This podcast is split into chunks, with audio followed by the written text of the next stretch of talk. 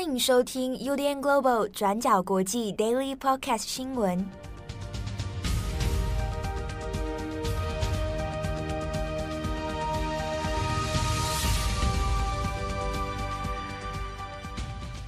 Hello，大家好，欢迎收听 UDN Global 转角国际 Daily Podcast 新闻。我是编辑七号，我是编辑木仪。今天是二零二二年九月十九日，星期一。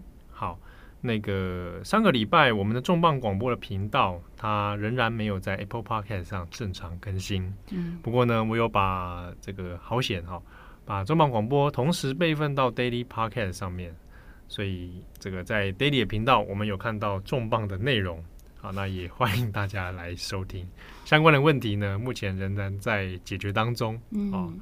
我对这一切已经感到相当的厌倦。从七号的声音就可以知道他有多疲乏，真的是很烦啊！但好在我们正在往这个解决的这个道路上前进。没错，继续加油！天哪，好，最近最近事情很多，这个来就来这一趴。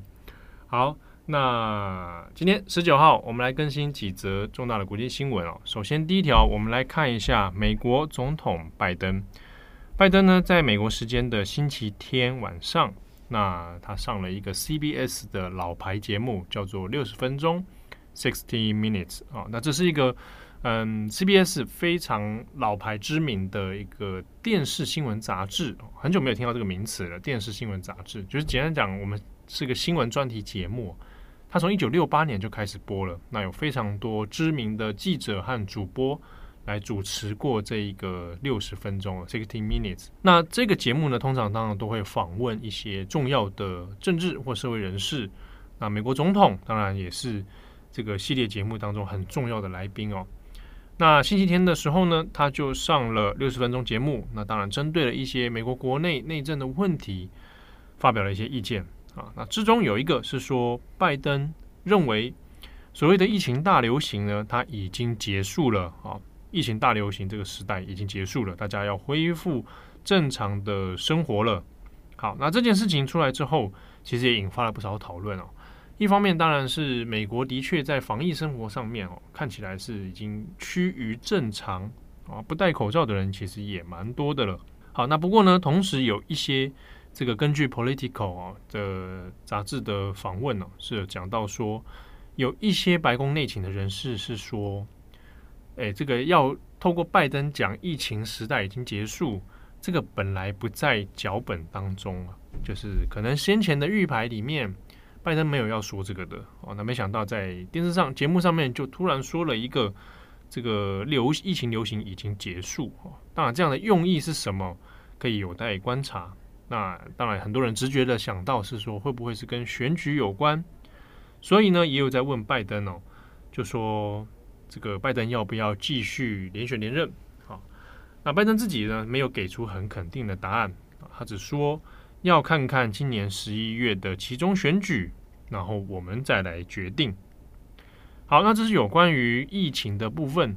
那另外一个可能大家比较切身相关的是，拜登在这一次的节目当中再一次提到了台湾。那这个台湾的议题里面，还是讲到了他回答主持人的问题。到底，如果台湾出事的话，美国要不要出兵？那这个问题里面呢，拜登再一次给了肯定的答案，就是对，yes，他会。好，不过呢，我们要把他这个整个节目当中的问题哦，我们稍微把它回溯一下。他问到的是说呢，如果台湾这边发生了什么样的变化哦，可能片面改变现状的状态的话，那问他就问了这个总统先生啊。这个会不会来支援台湾？好，那拜登的答案是会。那之中呢，又在进一步追问是说，是不是不会像乌克兰那样好，而是会美军来保护台湾？那拜登给到的答案是呢，答案也是肯定的。那这边也有讲到说，他会维持过去美国一贯的台海政策。好。不会支持台湾独立啊，因为这个台湾独立的问题是由台湾自己来决定，所以他并不会采取一个特别要支持的一个态度。好，那所以在问到说，如果当台湾遭遇到了前所未有的袭击的时候，那美军会来做支援。好，那这个问题呢，讲出来之后，那其实对照一下先前拜登过去几次的发言哦，大陆还有印象的话，这样算起来，他应该是第四次公开的说美国会来支援台湾，好，那算是很明显的政治表态了。那当然，有人会说，那是不是拜登又在惯性失言呢？啊，但以这一次已经到第四次的话来讲，应该这个不已经不能算是个人所谓的失言问题哦。但是同一个时间呢，白宫这边他也有释出一个消息，就是在这个节目之后，那释出的消息说，美国的对台政策并没有任何的改变。好，那也会依据《台湾关系法》好，那来这个协助台湾。好，那当然，白宫这样的强调，一方面也是帮拜登做一个呃留了一手啊，就是由拜登这边来强调某一个政治意向，那再由白宫这边呢。来试图说，哎，我们没有，并没有做太这个很重大的改变，我们没有要改变片面现状，我们就只是按照过去一贯的政策而来哦。所以在这个状态之下，那中国方面的第一时间回应呢，那也其实也是啊，就是一样制式的回应，就说啊，美国会对台湾释出错误的讯息等等。哈，那这边看起来并没有什么特别突出的部分。好，那以上是拜登上这个 Sixty Minutes 的一些细节。下一则新闻，我们来看一下英国女王的国葬。英国的政府今天即将在伦敦的西敏寺举行女王伊丽莎白二世的国葬仪式。那时间预计就会是啊，伦敦的时间早上十一点，也就是台湾时间的今天晚上六点钟。那女王的国葬也会是五十七年前前首相丘吉尔的国葬以来，英国最高规模的国葬。那预计会有上百位的国家领袖会来出席。英国外交部出于安全的考量，是没有公布完整的宾客名单的。但是目前已知的国家元首包括美国总统拜登、日本天皇夫妇、加拿大总理杜道，还有法国总统马克宏，还有中国国家副主席王岐山。韩国总统尹锡悦以及欧盟执委主席冯德莱恩，他们都目前已经陆陆续续抵达伦敦了。那如果我们把这些领袖的眷属跟随行官员都加进去算的话，这次女王的国葬的外国贵宾总人数预计会达到五百人左右。截至目前，也就是国葬举行的前五个小时左右，那为了要确保仪式会安全的举行，也防止恐怖行动会发生的可能性，英国政府已经全面把这个国葬的维安层级提到最高的层级。那我们可以来看看非常多的外媒哦，最近在报道讨论说，女王的国葬到底会花多少钱，还有谁会来付这个钱呢？那虽然英国政府并没有透露具体的支出项目，但是不少外媒目前是从过去王室成员的葬礼来推估这次的规模会有多大。像是一九九七年戴安娜王妃的葬礼，或是二零零二年伊丽莎白王太后，也就是伊丽莎白二世的妈妈的葬礼。那根据呃《纽约时报》的报道，当年戴安娜王妃跟伊丽莎白王太后的葬礼。大概都花了大约五百万英镑的费用，换算成台币大概是一点九亿台币左右。那如果要更细部一点来看的话，伊丽莎白王太后的葬礼的五百万英镑里面，就有大概四百三十万的英镑，也就是大概一点五亿的台币，是花在警察维安的费用上面。那外媒也预估说，女王过世之后，政府举办的游行、守夜跟瞻仰仪式等等，还有大荧幕转播等等这些费用，累积起来会相当的可观哦，而且会是由国家来全额负担的。那根据彭博社的报道，如果我们先不要讨论王室的私人资产，英国法律规定，政府每一年都要对王室支付一笔叫做君主拨款的费用。那我们可以从二零二零到二零二一年的王室账目里看到，这笔君主拨款的数字是一年八千六百三十万英镑，也就是大概三十一亿台币的这个数字。那这些来源不外乎就是从英国政府还有纳税人的口袋。那另外还有六千三百九十万英镑也就是二十三亿台币左右，是用在王室财产的维护上。还有四百五十万英镑，也就是一点六亿台币左右的数字，是用在王室的公务行程上面。好，那现在刚好也是处在英国经济很紧缩的状态，英国政府现在也很努力的在想办法，要怎么解决呃乌俄战争带来的能源价格飙涨的问题哦。就像是上个礼拜，首相特拉斯才刚刚宣布了一个政策。说要把每个家庭的能源费用限制在每年两千五百英镑之内，也就是每年九万台币之内。那预估这个会实施两年的补助计划，总预算会落在一千五百亿英镑这么多。那在这种经济很紧缩的现况之下，女王的国葬还有可能会花上巨大的金额。那英国民众是怎么看的呢？那根据《纽约时报》的说法是说，过去不少民众对于王室花费的不满，与其说是针对数字的不满，不如说是比较在是抱怨王室费用缺乏透明度的问题。就像我们除了刚刚提到的换算成台币大概有每年三十一亿的这个君主拨款之外，还有非常多的费用是秘密的，是不公开的。但是即使是这样呢，英国目前大多数的民众还是期待女王的国葬可以好好的来办理。就像伦敦国王学院的欧洲政治与外交系的教授梅农，他就说，以现在目前英国的舆论观察来看，他说英国人是非常擅长忍受这种巨大的矛盾，因为大多数英国人觉得说，毕竟女王的逝世是代表着一种重大的意义。再加上女王的国葬也会是英国几十年来算是很大规模的一个一个外交的场合，所以目前以舆论上来看，不少英国民众是认为，为了要好好跟女王告别，就算砸钱也要好好的想办法把它办理完成。好，那最后一则，我们来看一下中国。中国发生在贵州省啊，一个大巴在高速公路上翻覆。导致二十七人死亡，二十人受伤。好，那这个事情怎么一回事呢？这个事情是发生在九月十八号的凌晨哦。那凌晨的大概是十二点十分左右，有一个从贵阳市哦，贵州的贵阳市云岩区出发。那这一辆大巴上面，它可以载这个，它上面载了四十七人。好，那这四十七个人呢，其中一位是司机。那另一个是随车人员啊，那这个从云岩区出发之后，那就一路要往黔南州的荔波县。那要去哪边？要去这边的一个隔离的区域哦，隔离的酒店啊。酒店指在中国指的就是像饭店这样的地方啊。好，那后来才知道说，这个车上载的人其实是染疫者啊，这些人要全部被送到一个地方去隔离。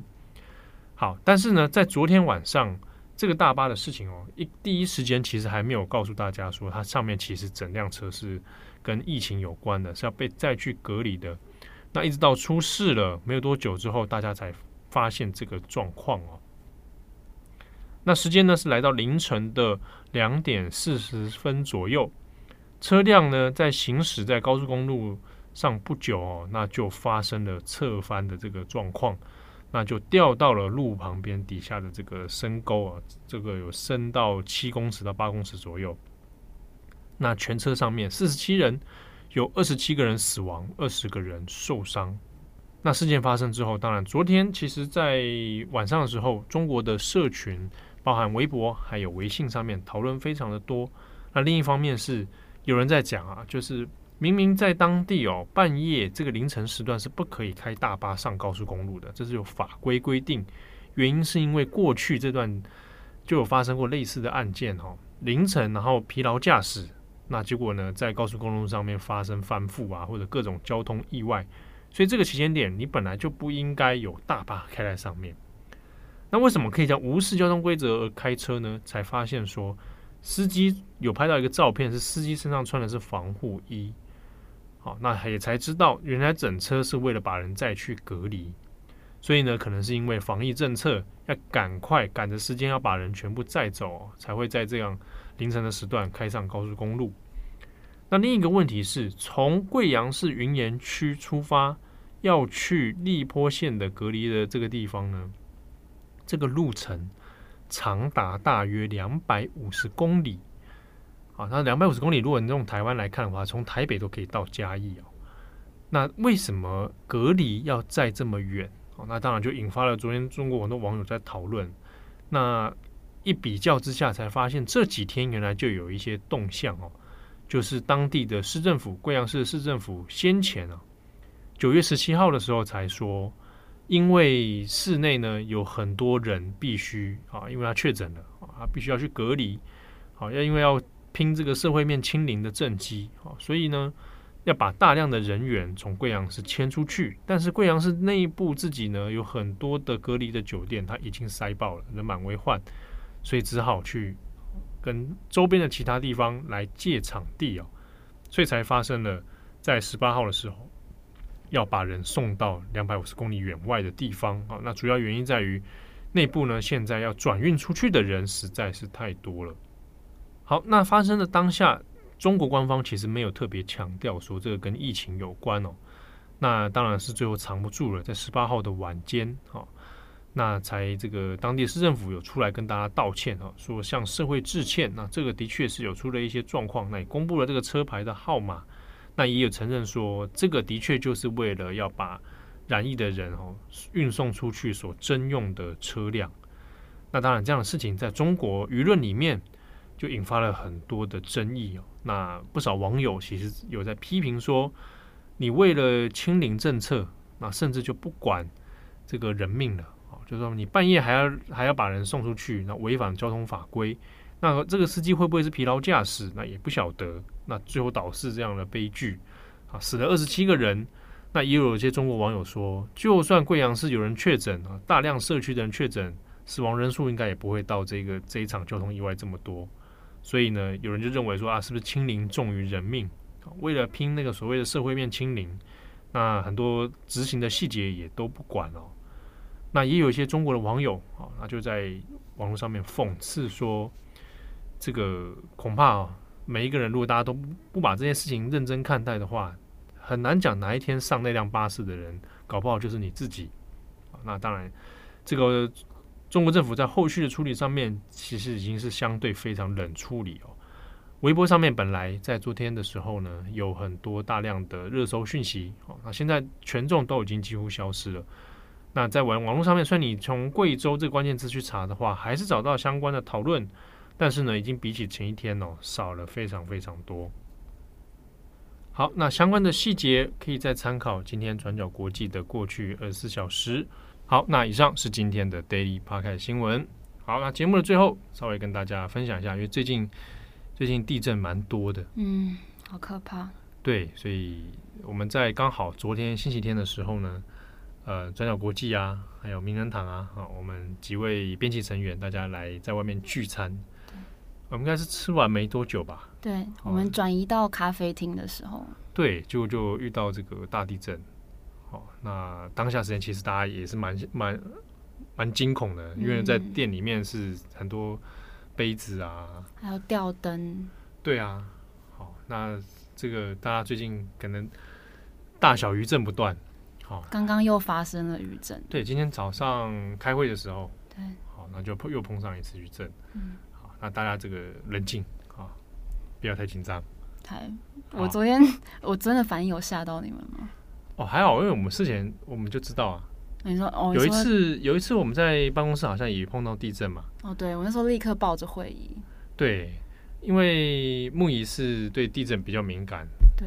对啊，那这个难免会比较激反应比较激烈，但我觉得都、嗯、都是蛮正常的。就是只要地震一发生，你就会发现我已经在桌子下面了。对啊，对，那那反应反应很快，很好。对，地震像像我这种就是还在那边。啊，换叶签啊，下拉啦。对，我记得你昨天好像发稿在讲到叶签这两个字。对，我就说说，哎、欸，要不要去换一下叶签？嗯，想说星期天。对啊，好，希望大家都平安。对，那台湾当然有传出一些灾情哦，那也希望大家能够平安。好，那，我是编辑七号，我是编辑木仪，我们下次见喽，拜拜，拜拜。感谢你的收听。如果想知道更多资讯，请上网搜寻 UDN Global 转角国际。